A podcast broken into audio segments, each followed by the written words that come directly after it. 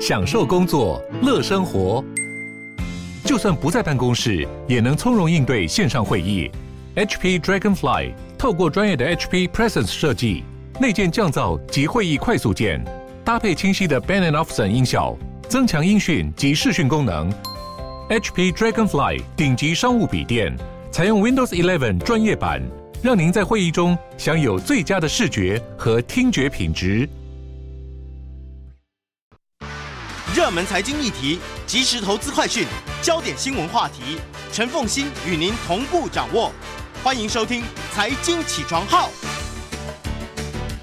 欢迎大家来到九八新闻台《财经起床号》节目现场，我是陈凤欣。今天的一周国际经济趋势，在我们线上的是我们的老朋友丁学文，也非常欢迎 YouTube 的朋友们一起来收看直播。好，《经济学人》这一期有两个 cover story，对，一个是全球版本，一个是拉丁美洲的版本啊。那我想今天全球版本呢，这个文章我觉得比较我比较喜欢呢、啊。它主要谈的是这个全球大企业的地缘政治。那待会我们会稍微谈一下拉丁美洲版本，主要谈的是巴西啊、哦。那全球版本的封面设计哦，大家如果有看到的话，其实它的设计非常形象，还有一点卡通化啊、哦。它让我们看见的是一前一后两辆分别象征美国和中国的巨型的怪兽卡车哦，Monster Truck。然后前后再碾压而过的是两部哦，有欧盟的这个标志的小汽车。那上面一排白色文字写的是大企业的地缘性政治啊。然后啊、呃，他这一次我觉得这篇文章，如果说大家单纯看序论第一篇，可能会觉得他比较专注在中国跟美国为什么比欧洲好。我觉得还要搭配六篇文章哦，里面他有去告诉大家哦，包括最近风险大家也知道六月五号有一个全球呃最低税负嘛。那还有中国、美国最近一些呃 FinTech，还有这个科技的发展，我觉得搭配起来看会比较清楚啊。那我们先把序论第一篇跟大家简单说一下啊。那它的它的大标题直接写的就是全球大企业的地缘新政治啊。然后补充标题写的是中国和美国前所未有的影响力啊。那文章一开始的时候，他就告诉我们，二十年前的这个礼拜，有一个名字叫做 Jeff Bezos 的偏执狂。所经营的新创企业，在十二个月之内，股价就下跌了百分之七十一。他说的就是 Amazon 啊，亚马逊。亚马逊当时的濒临死亡，不过是互联网大抗泡沫破灭的一部分。但是他揭露了矽谷的狂妄自大，以及伴随而生当时发生的安然事件啊，一百四十亿美元的诈欺行为。这一切都在当时粉碎了人们对美国企业的信心。同时间，在亚洲，中国。正在想方设法把自己摇摇欲坠的国营企业改头换面私有化。当时几乎没有人相信中国可以创造所谓的企业家精神。相反的，所有的人都把希望寄托在当时的欧盟，一个新的单一货币，而且承诺它会催生一个巨大有利商业整合的新市场啊。创造性破坏通常会让很多预测回头看非常愚蠢，但即使世俗标准不变。疫情过后的商业世界也跟我们二十年前的预期大不相同。科技企业已经占据了全球股市的四分之一，而地域上的各种整合更已变得极端不平衡。美国和中国越来越并驾齐驱，并在全球最有价值的一百家企业中占据了七十六家，而居于其中的欧洲企业数目啊，已经从两千年的四十一个下降到今天只有十五个。这种不平衡呢？很大程度反映了美国和中国的能力，以及欧洲和其他区域的过度自满。它还凸显了两个问题，在提醒我们，就是为什么会发生这个现象，还有它会不会持续。就这些区域而言呢，大企业已经并不比小企业表现来得好。以日本为例啊，日本企业在一九八零年时代的时候飙升，但最终我们现在看到一个接一个的在崩溃。大企业可能是成功的标志，但也可能是怠惰的标志。沙乌地阿拉伯的 Aramco 是全球现在市值第二高的公司。与其说它两兆美元是一个活力象征的市值，不如说是沙漠王国对化石燃料的过度依赖。即便如此，合适的大型企业仍然可以是一个健康的企业生态系统的标志。有效率的企业可以凭借竞争脱颖而出，这是一个提高长期生活水平的秘密啊。捕捉美国和中国主导地位的一个方式，是把他们在全球的 output 的这个份额，跟他们在商业活动的比例做一个比较。所谓商业活动啊的比例的这个定义啊，可以定义是说这个国家它在全球股票市值的比例，IPO 的收益有多少，或者是 Private Equity 或者创投基金，或者是独角兽的数量，这样子的一个商业活动的比例。经济学人做完之后发现，美国占了全球 GDP 的百分之二十四，但占了商业活动的百分之四十八啊。中国占据了 GDP 的百分之十八，也占了企业活动的百分之二十，而其他国家。虽然占有全世界人口的百分之七十七，但它的商业活动的比例远远落后中国跟美国。嗯，部分的解释是欧洲浪费的机会，它的政治紊乱，还有二零一零年到二零一二年的债务危机，阻碍了非洲大陆的经济一体化啊。这些区域的企业基本上没有成功向无形还有数位经济转型。欧洲没有产生任何新创企业，足以和亚马逊或 Google 一较长短。但其他国家也好不到哪里去。十年前，我们看到巴西、墨西哥和印度信誓旦旦说他要催生一大堆新的全球企业，但到现在没有看到什么成功的案例。相反的，只有美国和中国成功引领了创造性破坏。在过去二十五年，他们成功创建了十九家市值超过一千亿美元的企业，其中九家在美国，八家在中国，欧洲一家都没有。即使像 Apple。和阿里巴巴这样大型科技巨头想方设法巩固自己的领域，但我们还是看到一大堆像 Snap、PayPal、美团和拼多多这些新科技企业仍然表现精彩。这场疫情更进一步激发了美国和中国的能量与资本市场的蓬勃发展。来自中国跟美国这两个国家的企业看起来几乎完全主宰了金融科技还有电动汽车这些新科技的发展前沿。这个神奇的 formula 方程式啊，包含了很多元素，包括广阔的本土市场，有助于企业的快速实现规模化；包括深厚的资本市场，或者股权投资家，还有顶尖大学的网络，使得创业管道保持完整。他们还有一种崇尚企业家精神的文化。中国企业啊，常常以他们的“九九六”职业精神为荣，就是每周工作九天，每天从上午九点工作到下午。呃，六点啊，不停工作。伊隆马斯克甚至睡在 Tesla 的工厂里面。最重要的是，当啊、中国跟美国的政治环境都支持着创造性破坏，和舒适的欧洲环境相比，长期以来，美国能够容忍的破坏更多。两千年后，中国领导层纵容企业的狂野发展，并让国营企业解雇了超过八百万的工人。嗯，但这种政治共识在这两个国家。最近开始发生倒退啊，那这有可能造成它的主导地位不能持续。譬如说，美国人开始担心它国力的衰退，以及低工资还有科技企业的过度垄断啊。按照经济学人二零一八年的估计，大约有四分之一的 S M P 五百上市公司被进行了反垄断的审查。经济学人支持拜登政府促进竞争和扩大社会安全网，以保护因疫情而受损的工人目标，但危险在于。美国如果继续倾向保护主义，产业政策以及偏左翼的惩罚性资本税，会进一步削弱美国的商业活力。在中国，习近平把大型的民营企业当作是对共产党权力和社会维稳的一个威胁。企业巨头的啊、呃，这个担心害怕，开始于去年阿里巴巴的马云，并慢慢蔓延到了其他三大科技企业的老板。由于共产党的官官员寻求引导。现在的民营企业要实现政策的目标，例如某些科技的国家自给自足，因此政府可能会想借由保护，让他们不再需要去面对激烈的竞争。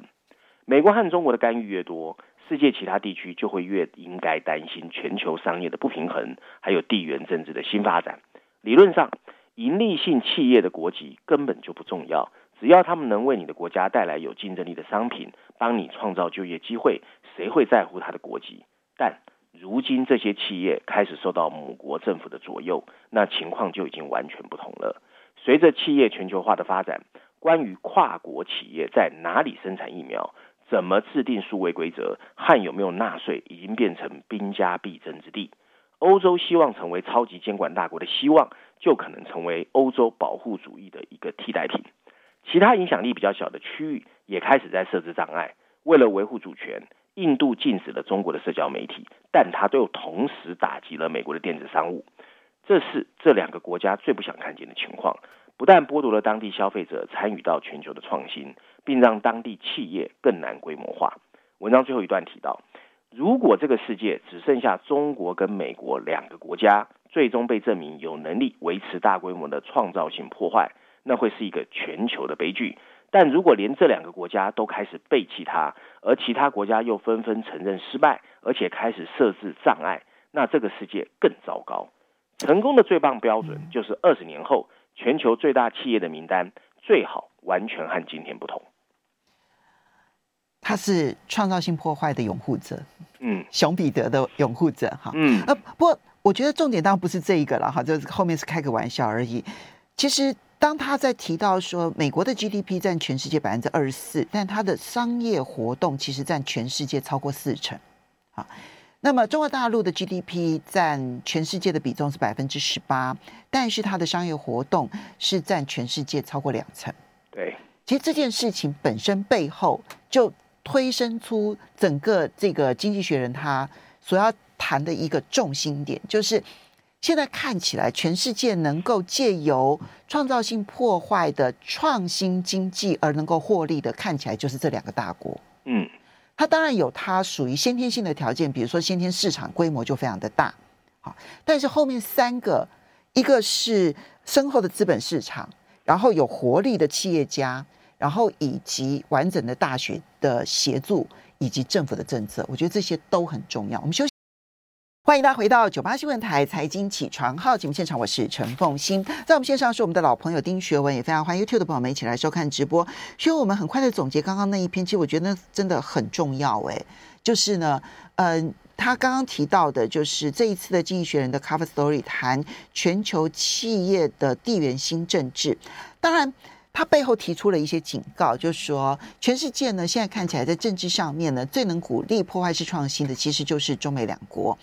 但是目前中美两国似乎都面临了一些，嗯嗯，反而是在打压自己内部破坏式创新的一些作为。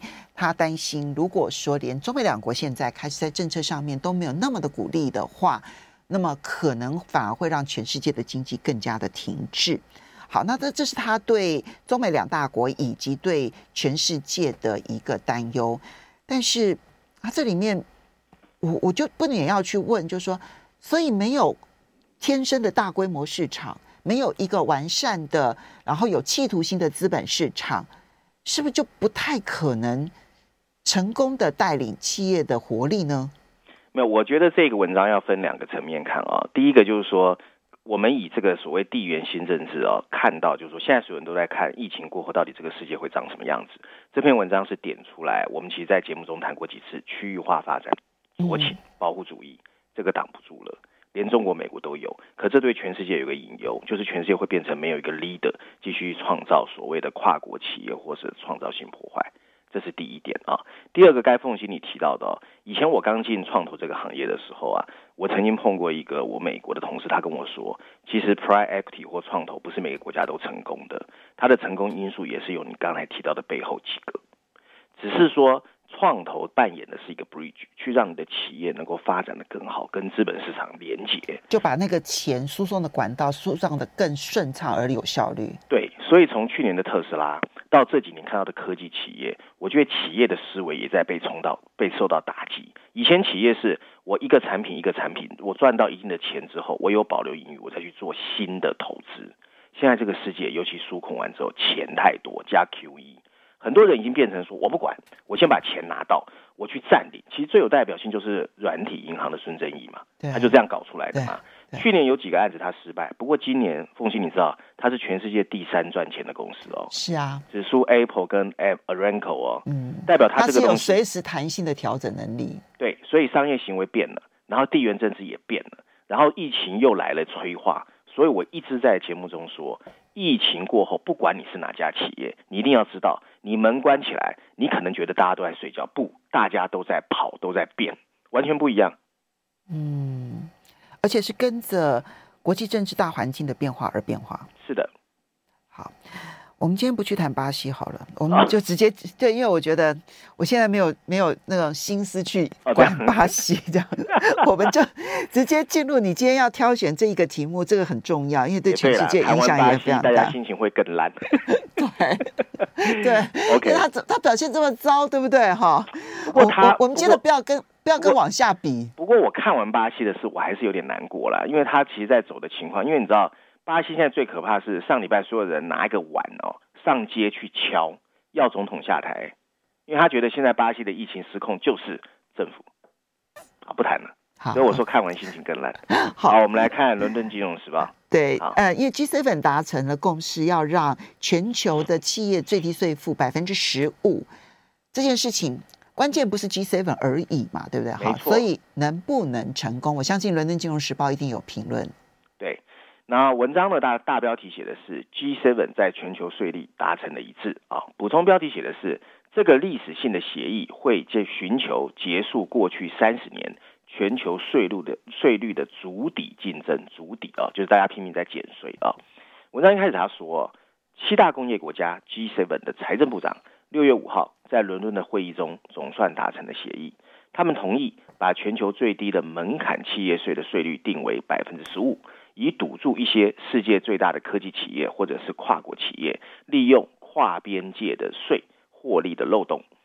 七国集团表示，他们会支持最少百分之十五的全球最低门槛的企业税，并执行措施以确保这些大企业营运所在的国家能够能够磕到这些税。与会代表表示，哦，G7 强烈支持进行改变跨国企业的税法基础，这是一个世纪哦一百年以来的首次尝试。这项历史性的协议最主要的目的，在迫使世界上最大的企业在它发展业务的国家应该缴纳更多的税款，而不仅仅是缴税给它的总部所在地。这场财政部长会议呢，是为六月十一号在英国的 Cornwall 举行的 G7 高峰会做准备。而这次 G7 峰会会是美国拜登上任以来的第一次出国访问啊。德国的财政部长 Olaf 告诉 BBC。他对达成协议保持信心。他说：“我们将一起达成一个真正改变世界的协议。”更重要的是，法国的财政部长 Bruno 也表示，这一次啊，部长达成历史性协议，向全世界说明 G7 仍然是决定二十一世纪国际秩序游戏规则的主要力量。一位啊与会谈判的人士表示，他们预计谈判完之后的这个公报会让全世界刮目相看。事实上，从二零一三年以来，各国就一直在寻求能够达成国际税收的协定。经合组织 OECD 的谈判让美国和欧洲的国家纷纷陷入了争执，尤其是在对美国大型科技企业的征税上面。但拜登取代了川普之后，达成协议的前景开始明显看啊明朗。今年一月份，就任美国总统的拜登就提出了最低税负的新提案。一般预计哦，G7 财政部长。共同发表声明之后，就会阐明他们新的共同立场，并支持拜登政府对于全球最大公司建立制度和最低税率的呼吁。G7 将全球最低税率没有按照美国先前提出的百分之二十一，而是某些人士建议的至少百分之十五。对，两名了解状况的人士表明，最后的症结其实在美国和英国、法国、意大利在周旋还有斡旋取消这些国家的数位税，这是最后斡旋的一个卡住的问题。美国当然希望尽快达成共识，但法国和英国认为，根据美国提议的这项协议，将使全球科技巨头支付的税款比现在各国国会通过的数位税要少。最后，双方还是达成了协议，在某些细节的斟酌方面取得了进展。英国财政部长已经表示，这一个啊，在哪些企业需要苛征更多的责任，以及他们全球利润多少会受到影响上，还有一些后续的细节要确定。文章最后提到。与此同时，美国一向热衷于推动全球最低税率，因为这会阻止它的科技巨头把利润转移到税呃避税天堂。征收的大部分税款可能来自美国企业，因此很多人士表示，美国财政部长叶伦在这一次的强力斡旋中扮演了重要角色。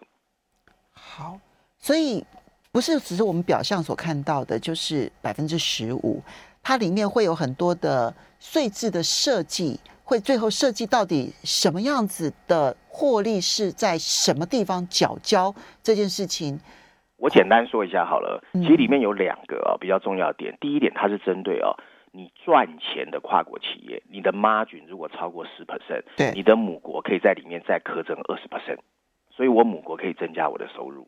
第二个，十五 percent 是一个最低税率，你每个国家可以自己在十五 percent 以上去发展你自己的国内税率。所以本来哈有很多台商会说啊，十五 percent 还好，因为你知道现在香港是十六点五，新加坡是十七。不过其实中国会很紧张，所以七月份在意大利的集团体就很重要，因为集团体里面才有中国、俄罗斯哦。因为呢，我只要往上面叠加，我很可能香港、新加坡的税率竞争力就会往下掉。可是现在中国百分之七十的外资都是来自香港。所以其实中国的态度变得很重要。那我要讲的重点是，G7 其实呃，它大概是占全世界 GDP 百分之四十八，可是它的财富状况占全世界百分之五十八，是最有钱的七个国家，又是美国以前最坚定的盟友。可是川普把他都得罪了，所以这一次对拜登的这样象征意义是，我的好朋友又回来喽。嗯，我们要一起去搞定中国跟俄罗斯。所以 G7 的话语权。很有可能再次超越集团体，因为过去几年因为中国起来，集团体的力量其实比较大，所以这是还是一个地缘政治的一个争夺段。所以你说这一个部分，中国大陆紧张的是，它让香港的这个它的这个这个这个又嗯这个这个吸引力降低了。嗯，没错，这个后续可以观察了哈。嗯，各国可能税制都会大调整。对，应该这样讲，应该各国税制一定会配合，然后。想尽办法让自己可以增到最多的税。其实台湾，我觉得台积电压力会很大了。是、嗯、你彭博有点名台积电，你有看到那则新闻吗？对啊，就、哦、那个新闻其实写的很白耶，对，就是台积电被卡在中间，middle，他写 stuck in the middle。嗯，台呃彭博有。点名了几个在亚洲的大企业，就说呃哪些会受到这个新的税制影响？其实他第一个点名的就是台积电。是的，啊、哦，对，好，所以你看看 各国现在，呃，所以战略真的很重要啊，不要只在国内搞战术。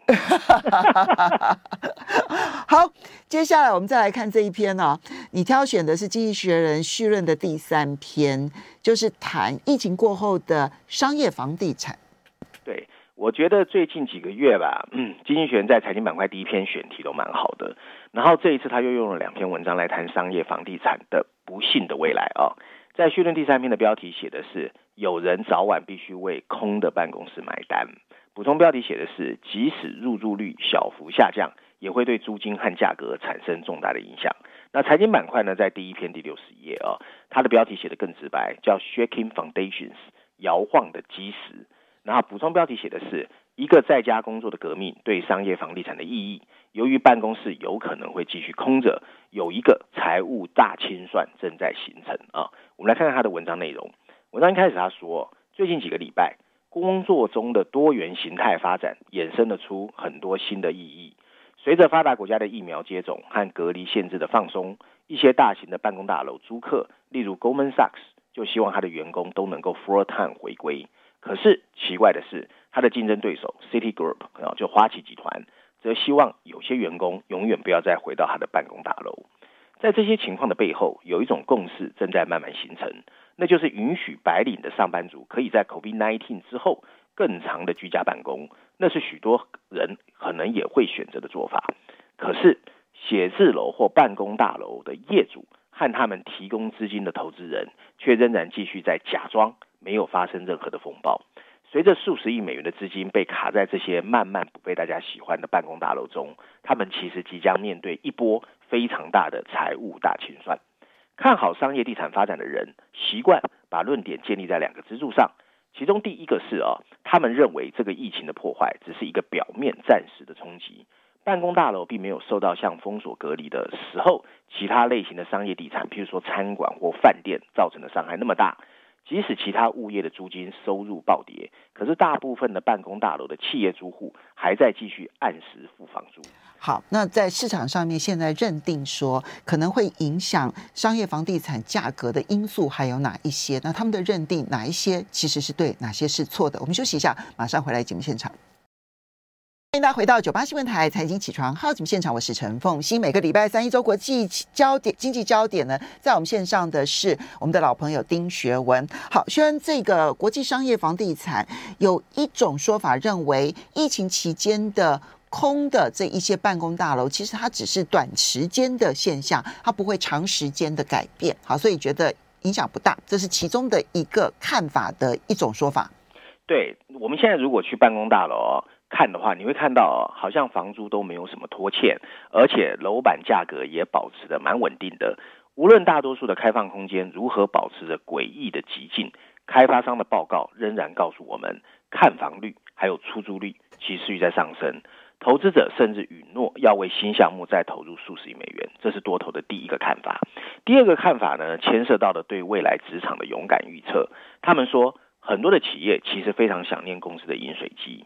以至于大多数人一旦解封，会蜂拥回归办公大楼。嗯，新的屋顶游泳池、对宠物友好的服务人员和米其林的星级餐厅，都会说服困在家里工作的人很快回到办公室。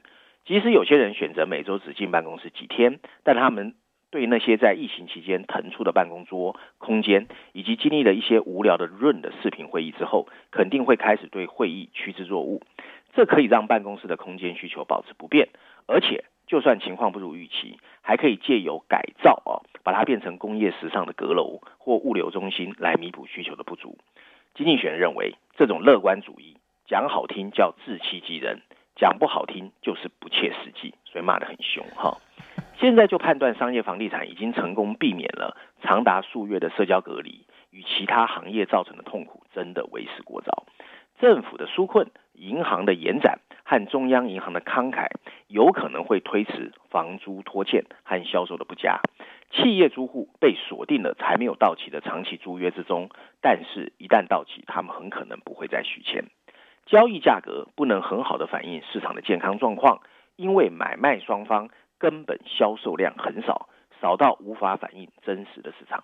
在某些国家还有地区，新的 COVID-19 变种病毒。很可能会再次引发隔离的限制，从而延迟全面的开放。即使长期入住率的小幅下降，也一定会对租金和价格产生重大的影响。国际货币基金组织 IMF 就估计，所有商业房地产的空置率上升五个百分点，会导致估值就是市值在五年内下降百分之十五。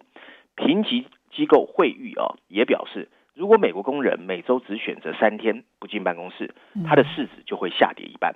另外一家穆迪则预测，到二零二二年，美国五分之一的办公室都会空置，房东可能不得不为更糟糕的情况做好准备。许多企业的优柔寡断加剧了不确定性，他们中的许多仍然需要对混合形态的工作下定决心。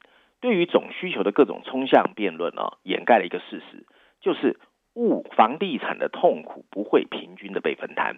随着企业继续寻求通过改造总部来吸引更好的人才和促进团队的合作，比较市中心的新的办公大楼可能还会保有一定的需求。然而，他们的数目远远不及那些陈旧而且通风不良的比较旧的办公大楼。而那些办公大楼会再以难以吸引更多的员工和租户回归，升级或转换他们需要花更多的钱。最后，他们的所有者会面临租金的下降，还有迫被迫降价出售。最坏的情况，则是他们的资金被 stuck 在这些商业房地产上。比较便宜的办公租租金，啊、呃，将有助于某些企业，但财务成本仍然急迫。光在美国，银行已经向商业房地产融资了二点四兆美元，但他们的所谓 loan to value 啊，就是啊，贷款对价值的比例，却从金融危机的惊人高度下降了很多很多。文章最后一段提到，一个市场的调整，或许只会打他们一巴掌，不会把他们打倒。但很有可能因为更多的账单落在物业持有者的身上，尤其是那些养老金和保险公司，他们已经为了在低利率时代寻求回报，而把很多很多的钱卡在商业房地产的投资上。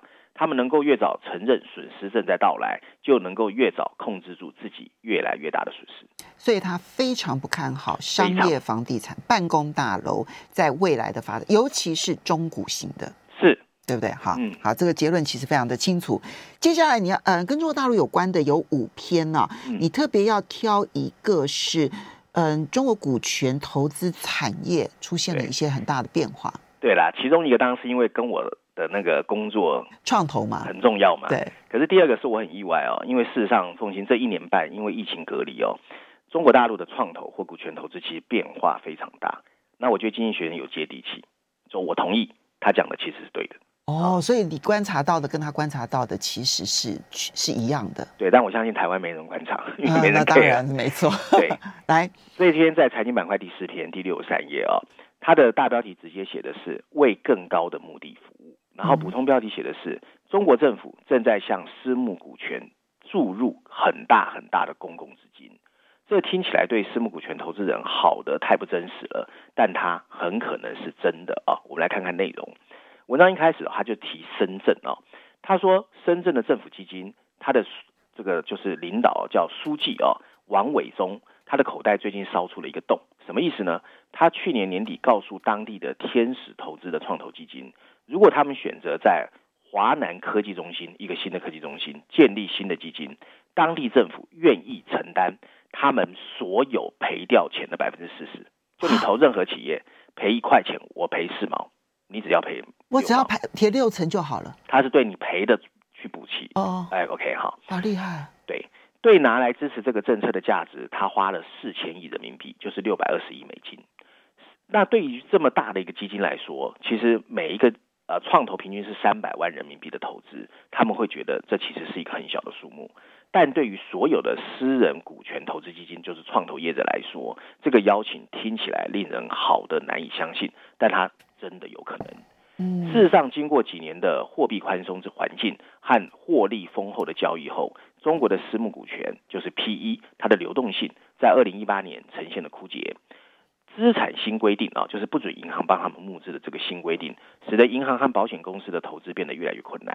相比之下，由地方政府或国家部委设立的所谓地方政府引导基金，则更加的蓬勃发展起来。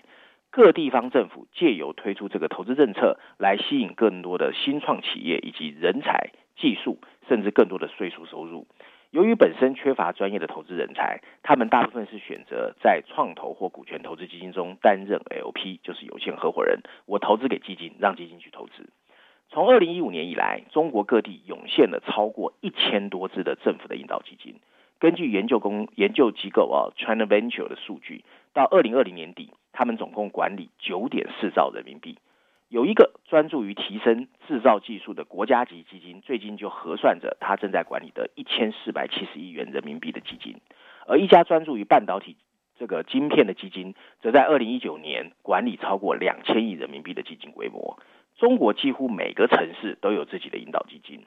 深圳市的某一个市政基金宣称自己的管理资产超过四千亿人民币，是同类基金中规模最大的。在北方城市的天津，海河产业基金正准备投入一千亿人民币，结合其他投资者的四千亿，为这个城市筹组一个五千亿人民币的超大基金。因此，中国的私募股权产业现在充斥着国家的资金融资。二零一五年，民营部门的资金至少还占据这一个所谓创投行业 LP 中的百分之七十，但到了二零一九年底，国家支持的资金占到了百分之七十，翻转。从那个时候开始，他们的主导地位有增无减。根据统计，他们持有中国的母基金，就是方额放百分之九十以上。据中国的媒体报道，学习处理政府资金，现在是所有在中国大陆做创投的人的必修课啊。一定程度的国家影响已经不可避免，但这是好是坏，众说纷纭。顾问公司 Bank Capital 贝恩哦的一个分析师就说，有一些投资者和顾问私下表示，接受政府资金有助于协调私人和公共的利益。嗯，政府的 LP 可以为你打开某些打不开的大门。一位创业投资的投资人就表示，国家基金的经理通常比你还了解当地的政策目标，可以引导投资者朝向正确的方向发展。可是。这种影响也可能太过度。庞大的国有基金深呃深创投在他的网站上发布了他在去年十二月召开的一次会议。这个会议就在帮助他投资的四十二家公司必须成立共产党的党委，这被视为共产党向民营企业灌输意识形态的一个方式。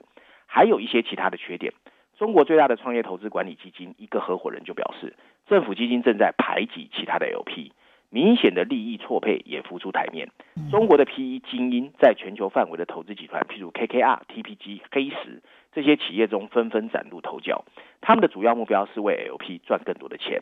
但一个担任好几个政府顾问，他就说引导基金是不一定的。他很少看见积极追求财务回报的引导基金。相反的，国家投资者主要是要吸引更多的新创企业，尤其是科技集团来增加当地的税收。一位驻中国的投资基金表示，平衡这些利益会导致双方的紧张，并且最后的投资决策会变成取决于被投资企业愿不愿意搬到这个特定的城市。有些人甚至担心这些情况会降低民营部门投资者的整体回报。嗯，目前为止，这样的安排对许多私募基金来说还是利大于弊的。随着过去几年一些规模比较小的基金退场，无论是由于募资不利，还是巨额的亏损，对投资者的竞争都有所缓和。投资基金纷纷表示，市场变得更加健康，因为私人和国家资金被有效引导到比较优秀的基金经理人手上。但它会持续吗？很多私募股权基金挥之不去的担忧就是，政府基金早晚会跳过中间的投资人，更多进行自己的投资。好，那结论结论就是说呢，私募基金考虑项目时，你必须要慢慢越来越了解中国，或者在中国发展创投是非常难的。好，所以这一篇它很。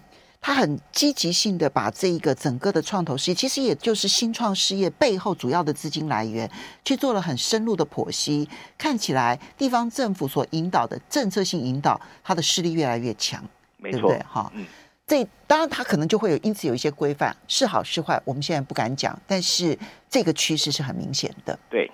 好，我们要非常谢谢我们的老朋友丁学文呢，带来这几篇文章。在这边也要提醒大家，我们其实 Podcast 也已经上架了。那你只要去 Google 新天地